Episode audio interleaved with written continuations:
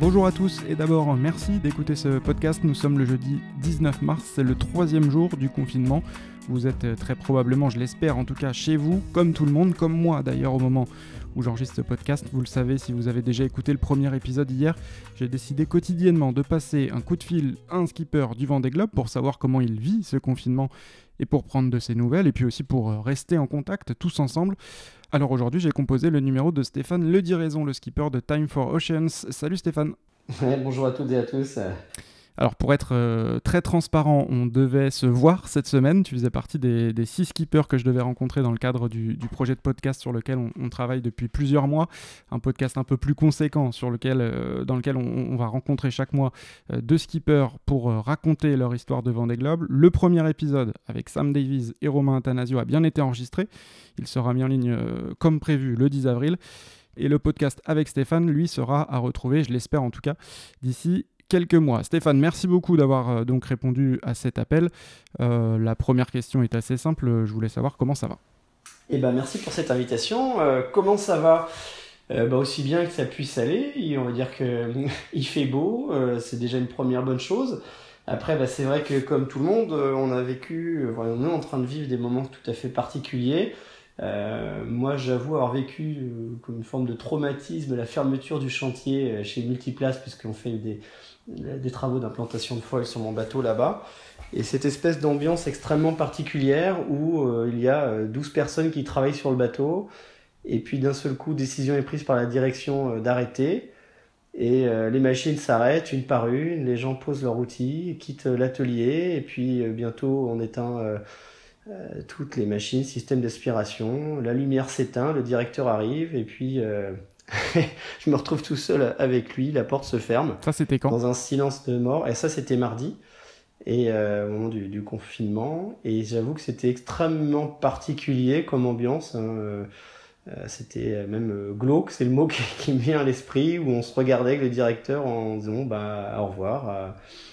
Eh bien, à plus tard, à quand on ne sait pas, mais ben, à plus tard. Voilà, donc euh, c'était particulier, mais je pense que c'est la même chose pour tout le monde. C'est difficile à vivre comme moment. Ouais, c'est difficile à vivre parce que euh, bah, déjà, il y a l'incertitude, il y a quand même une forme d'inquiétude avec ce contexte.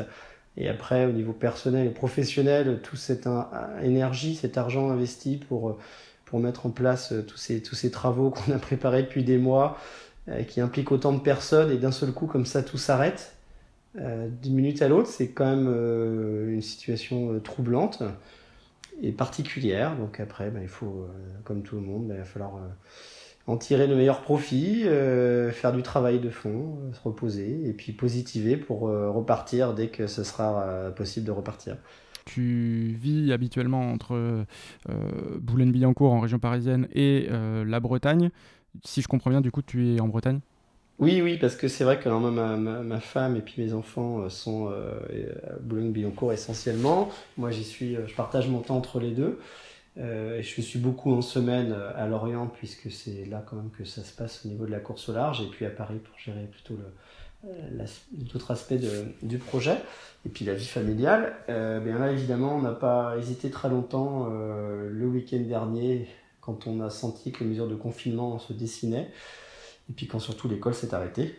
Donc on peut être serrés euh, tous les cinq dans un petit appartement à Paris ou avoir la possibilité euh, d'être dans une maison avec un jardin à Lorient, on n'a pas réfléchi longtemps. Euh, les enfants, eux, voient ça d'un très bon oeil, hein, ce confinement, passent leur temps dans le jardin, on les fait travailler un petit peu. Alors c'est assez étonnant aussi de, de s'improviser professeur des écoles quelques heures par jour. Donc c'est quoi le quotidien dans la famille Le Diraison Du coup, il y a du, télétravail pour toi, j'imagine. Il euh, faut faire l'école, il y a peut-être un peu de sport? Oui, alors pour l'instant, c'était un petit peu gérer la crise parce que ça nous est quand même tombé dessus euh, assez lourdement. Euh, moi, en tant que chef d'entreprise et ma femme qui est une profession libérale. Donc la journée de mardi et mercredi, c'était passer des coups de téléphone dans tous les sens, de voir comment on peut organiser ça, gérer la partie administrative aussi, parce que quand on emploie des personnes, ben, il faut les arrêter, donc les mettre en chômage donc faire les démarches qui vont euh, bien, leur donner des papiers, etc., etc. Donc tout ça, ça nous a pris beaucoup de temps euh, mardi, mercredi. On s'organise. Euh, je pense que d'ici deux mois, ça sera bien en place. Donc on fait travailler un petit peu les enfants le matin et l'après-midi à tour de rôle. Moi, je me garde une fenêtre de 1 à 2 heures le matin pour, pour aller faire du sport. Et puis, avec l'après-midi. Alors oui, oui, bien sûr, avec, avec l'attestation et en, en l'occurrence vraiment à proximité directe du, domicile et dans les conditions euh, qui ont été euh, autorisées par le décret.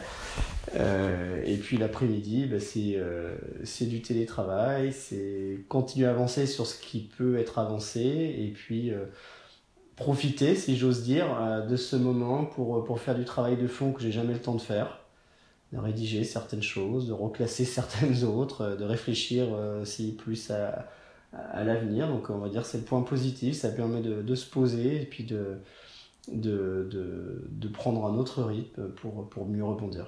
Tu fais partie de ceux qui ont qui essayent en tout cas de prendre ce, ce confinement qui est une période pas très marrante mais de le prendre euh, plutôt du côté positif. Oui, bah de toute façon, moi, je, d'une manière générale dans la vie, j'essaie de toujours tout reformuler, quoi qu'il m'arrive, de manière positive. Et puis, bah là, bah, c'est vrai que c'est particulier, mais ça nous touche tous tous euh, partout, quel que soit notre âge, quelle que soit notre catégorie socio-professionnelle, quel que soit notre métier, quelle que soit notre région, et même j'ai envie de dire quel que soit notre pays pratiquement, euh, puisque ces, méthodes, ces, enfin, ces méthodes, ces confinements étaient appliqués en Asie, euh, commencent à être généralisés en Europe, et puis va sans doute se, propager. Donc de toute façon, on, est tous impuissants et égaux face à cette situation. Euh, la meilleure chose qu'on puisse faire individuellement, c'est en tirer profit, effectivement. Dormir peut-être un peu plus tard que ce qu'on pourrait faire habituellement. Euh, prendre un peu plus de temps pour soi et puis un peu plus de temps avec les enfants aussi et réfléchir, comme je le disais, dans l'entreprise pour mettre en place et faire des choses qu'on n'a jamais le temps de faire par ailleurs. On va revenir aux, conséquences potentielles sur ton, sur ton projet. Tu parlais déjà de, de, télétravail que tu pouvais faire sur ton projet. Ça consiste en quoi concrètement? Bah, Le télétravail, de toute façon, ça, concerne, on va dire, 90% tout ce qui touche à la communication euh, et l'organisation de, l'entreprise. 10% peut-être le chantier ou 5% parce qu'évidemment quand tout est arrêté au niveau des travaux euh, bah, par la force des choses cette partie-là n'avance pas Quoique, voilà, il y a quelques petits sujets, quelques études qui peuvent être être, être menées, en tout cas pendant quelques jours encore. Euh, sinon, bah, le télétravail, c'est concrètement, euh, en ce moment, on faisait une refonte du site internet, bah, c'est de passer du temps à rédiger le contenu statique, c'est, euh, c'est, je suis en train de rédiger un dossier RSE pour mes partenaires, donc sur la, leur responsabilité sociétale environnementale. Bah, là, du coup, j'ai, j'ai du temps pour le faire. C'est aussi euh, mieux définir mon projet 2021-2024 que je devais présenter aux partenaires au mois de juin, donc ce sera euh, sans doute euh, reporté. N'empêche que ça me permet de, d'y travailler. On en profite pour anticiper plein de choses. Exactement. Ce que je me dis, c'est que de toute façon, on est tous à l'arrêt. Et à un moment, ça va repartir. Et quand ça va repartir, il bah, faut être prêt et avoir tiré profit de ce temps pour, pour surtout pas en perdre encore après. Il faut que moi, je prépare tout pour que dès que, dès que le confinement est levé, que, ben, que le travail puisse reprendre sur le chantier, que, que la communication soit prête à dégainer, si j'ose dire, que euh, euh, les étapes suivantes du projet soient vraiment prêtes à, prêtes à sortir. Donc, euh, il y a pas mal de choses à faire malgré tout. Alors, justement, le chantier, est-ce qu'on peut faire un point où on en était mardi quand il s'est arrêté? Bah, On était bien. on était bien parce que quand j'avais signé chez Multiplace, c'était au mois de septembre 2019. Euh, donc ça fait euh, presque 7 mois. Il y avait beaucoup d'incertitudes à ce moment-là. Il fallait déjà que le bateau face à Transat Jacques revienne. Et là, où est-ce qu'on en était? Eh bien, les puits de foil venaient d'être euh, posés, ainsi que leur renfort. Les ballasts sont prêtes fermés, les bols de safran ont été posés, le roof est fini et prêt à être assemblé. Donc en gros, euh, les safrans étaient finis également, les meubles de winch finis, prêts à poser. Donc on était bien. On s'apprêtait à, comment dirais à se lancer dans la dernière ligne droite qui consiste à réassembler les morceaux et faire de la finition. Mm. Et la mise à l'eau était prévue pour euh, Le 20 avril. D'accord. Donc évidemment repoussé, ça c'est une certitude.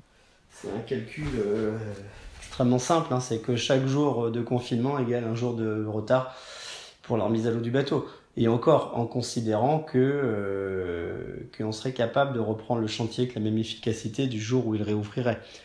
Ce qui sera vraisemblablement pas tout à fait le cas. Et puis, bah, de toute façon, on s'adaptera. Ce qui est sûr, c'est que le chantier est bouleversé euh, et les dates n'ont plus du tout, euh, comment dirais-je, ne sont plus du tout conformes au planning qu'on s'était fixé. Ça, c'est vrai. Mais d'un autre côté, il est acquis, même s'il n'y a pas eu d'annonce officielle, que les courses telles qu'elles étaient prévues, prévues n'auront pas lieu. Il ne me paraît pas très, euh, pas très judicieux de, de, de, la part des organisateurs, notamment de The Transat, de ne pas avoir communiqué officiellement encore sur le, le, report de cette course, parce que je ne vois pas comment on, on, peut la maintenir dans ces conditions. Je crois que tu ne devais pas participer à The Transat, mais que tu devais participer à New York Les Sables, c'est ça? C'est ça, en fait, je ne devais pas participer à The Transat, parce que ce n'était pas raisonnable par rapport à tout ce qu'on avait fait sur le bateau. Mais par contre, on s'était organisé pour être au départ de New York Les Sables, ce qui était tout à fait crédible dans le, en tant que, enfin, au niveau de la gestion du planning.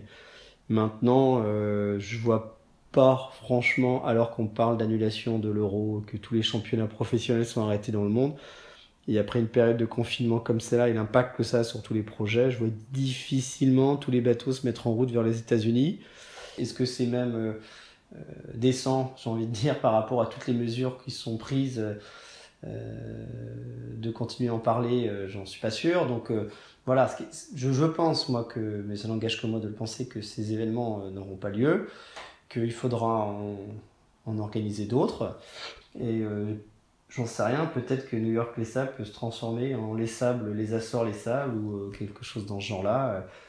Euh, en tout cas, je suis certain d'une chose, c'est qu'on trouvera ensemble des solutions avec les skippers, les organisateurs. Moi, j'imagine que ce serait sans doute plus malin si on arrivait à faire une course. Euh, je parlais de les sables, les Açores, quelque chose, mais ça pourrait être plutôt Brest, quelque chose, les sables d'Olonne. C'est ce, l'hypothèse dont on parlait hier avec Arnaud Boissière d'ailleurs, euh, d'organiser une course euh, au départ de Brest comme prévu pour The Transat, à l'arrivée au Sable d'Olonne comme prévu pour New York les Sables. Mais après, il y a toute une problématique avec les organisateurs. Exactement. De toute façon. Euh je pense qu'on sera capable de trouver des solutions, que chacun fera preuve devra s'adapter, y compris les organisateurs, y compris ceux qui euh, décide, enfin qui décide, qui arbitre sur les qualifications, ben, voilà, il faudra, intégrer ce paramètre-là. Moi, je suis pas inquiet entre entre gens, euh, comment dirais-je, de bonne composition. On trouve toujours des, des solutions. Euh, pour terminer, j'aimerais qu'on termine quand même sur une note un peu plus positive en cette, en cette période un peu morose. Quel message positif tu peux, tu peux adresser Quel conseil pour le quotidien pour mieux vivre ce confinement? je me garderais bien de, de, conseiller les autres, mais bon, ma pensée à, moi, personnelle en tout cas, c'est que quelque part, c'est peut-être une, une chance pour tous, parce que ça, nous, ça va nous permettre de, ben, de penser l'avenir sans doute un peu différemment.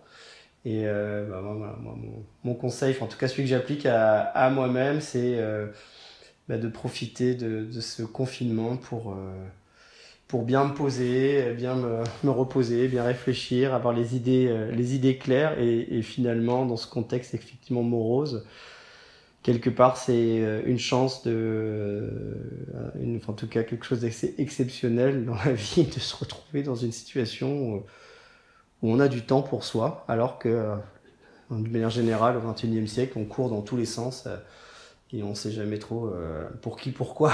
Mais il faut toujours tout faire vite. Et là, pour une fois, on, on, va avoir du temps, donc il faut, il faut en profiter pour en faire ressortir plein de choses positives. Eh bien voilà, c'est le, le, message positif de Stéphane Le Diraison, le skipper de Time for Oceans, qui était avec nous en ligne aujourd'hui. Tous les jours, on passe un, un, petit coup de fil à un skipper du Vendée Globe pour prendre de ses nouvelles. Ce sera le cas encore demain. Merci beaucoup Stéphane d'avoir répondu. Bah, merci beaucoup et avec grand plaisir et à bientôt j'espère pour parler de l'actualité sur l'eau cette fois. Oui, c'est ce qu'on ce qu'on se souhaite tous. Merci beaucoup, bon courage pour ce confinement et à très vite Stéphane, à très bientôt. Bonne journée à tous et rendez-vous demain.